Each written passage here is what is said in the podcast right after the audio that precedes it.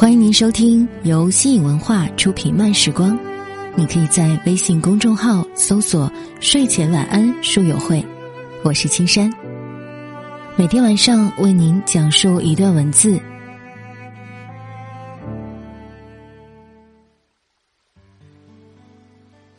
二零一九年第十九晚，比素质教育更重要的，作者六六。在上海时，看了几对朋友的孩子，听朋友讲对孩子的教育，在观察孩子的言行，不禁有些担心祖国的花朵的未来。朋友的孩子，一个五岁，一个四岁，大些的那个有七岁了。听朋友们谈孩子的教育现状，都说现在的孩子只能养一个，多了养不起。现在上班是休息。休息是上班，一周五个工作日，有三晚上要送孩子上不同的兴趣班，周六周日要带孩子去各种科技园、主题公园、展览馆，还要上课。朋友的脸上满是疲倦，总是睡眼惺忪的样子，苦笑着说：“把小时候欠缺的幼儿教育课程全部补上了。”我现在呀会弹钢琴了，也上书法课。我老婆跟着练芭蕾，每天我家一放音乐就是莫扎特、肖邦。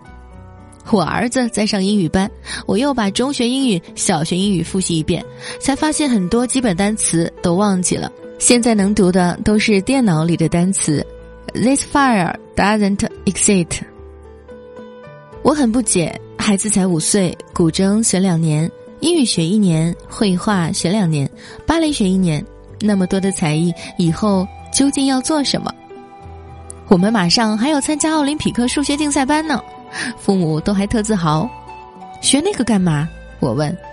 现在不学不行，小学啊，现在实行愉快教育，教师都是不管的，没功课，没压力，去学校唱唱歌，跳跳舞，一天就混完了。到考试了，提出的一道比一道难。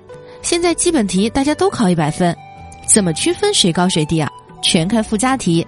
一年级的孩子就考两辆列车相向而行，一只苍蝇在两车中间飞，到两车相遇时，苍蝇要来回飞多少公里？才一年级就出这样的题，老师又不教，只有外面奥林匹克班教。你不交钱去学，你家小孩就考不过别人。我们做家长的总不能叫孩子输在起跑线上。现在光成绩好也不行了，要求多才多艺。一到晚会上，小孩就开始比拼，能上去表演的都是考过多少多少级的，一出手啊，都跟小钢琴家一样。以前高考加分都是照顾绘画、音乐、体育特长生，现在哪里有什么特长生啊？只有特短生。你成绩再好，什么都不会，就会首先被学校筛掉。这哪里是考学生啊，简直是考家长。我们这一代倒霉透了。当年考大学已经教过一次了，现在有孩子就是十八年徒刑，考到两面黄。我现在最大的愿望啊，就是孩子快快考到大学，我就解放了。孩子已经出来了，再塞回去是不可能的了。只希望跟 DVD 快进一样，快快熬到头。养一个孩子，我们粗算过，在上海这样的地方，所谓的中产，到孩子大学毕业，一共要花六十万。具体到各项费用，听朋友说，好地段的幼儿园每个月是一千五百元，各种各样的学习班往低里估计是一千出头，孩子的吃穿用度每个月要一千多，说的是温饱水平，不是小康。玩具、书籍和外出游玩最少五百元。朋友正削尖脑袋挤好学校，见面就问我：“你爸爸是什么教师？”我说是大学的，他居然说。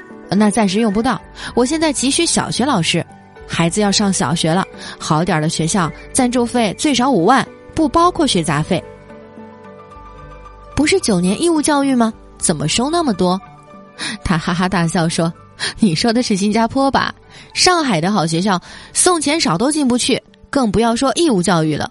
义务教育的有啊，敞开大门欢迎都没人进，大家都想进名校啊。我一个同学的孩子上小学。”某某小学你知道吧？四千人报名，录取六十个，学校提出前三百名的名单，入学水平都差不多的，在硬件相同的情况下，就比软环境。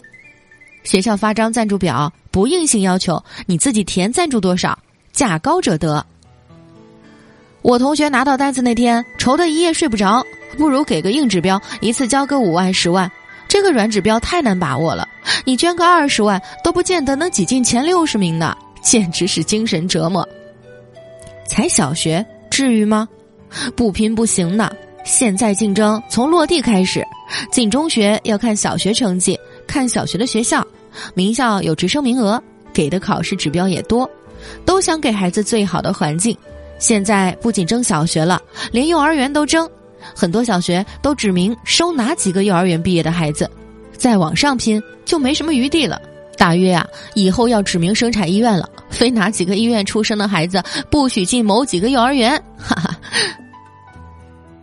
孩子的父母往往受环境影响，把孩子的教育提到一种攀比的高度，在意的不是孩子学到了什么，而是孩子学的这个是否是现在最朗朗上口的，是否是目前最流行的。对孩子的教育，与其说是内在修养，不如说。是外在展览。同学们一见面就忙着叫小孩表演，这个来段芭蕾，那个弹个曲子。学体操的就满地翻跟头。家长还当着很多成人的面考五岁的孩子加减乘除，可能是自己倾注的心血太多，不显示一下成就不甘心。而孩子卓越的表演引来一阵阵赞叹的时候，家长的那种自豪溢于言表。而作为幼儿教师，我更注重的是隐性教育，是基础教育，是人性化教育。比如，每家都知道教育孩子见人就打招呼、说谢谢，这谁都会。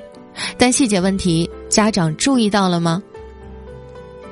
在同一桌吃饭，菜一上来，小孩就站在板凳上拿勺子去够，家长生怕孩子够不着，招呼都不打，理所当然的把菜移到孩子面前。我善意提醒宝宝要学会礼让，让大人先动筷子。大家吃饭要排队，菜转到你，你才可以拿。孩子大约是从没听过类似的话，一气之下将汤匙摔在地下，粉碎，生气地说：“我不吃了！”还扭着要下板凳。妈妈一把抱住，哄着说：“乖奶奶，我们小啊，我们饿了呀。阿姨比我们大那么多，让让我们呀。”眼睛都不看我，我碰了个软钉子。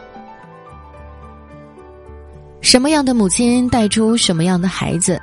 现在的年轻母亲很多是当年的独生子女，或者是最后一代的老小，本来在家就受宠爱，不懂得谦让，更难教出礼让三分的孩子。素质教育，素质教育，这是我到上海这几天听得最多的关于教育的方针，大家都在谈。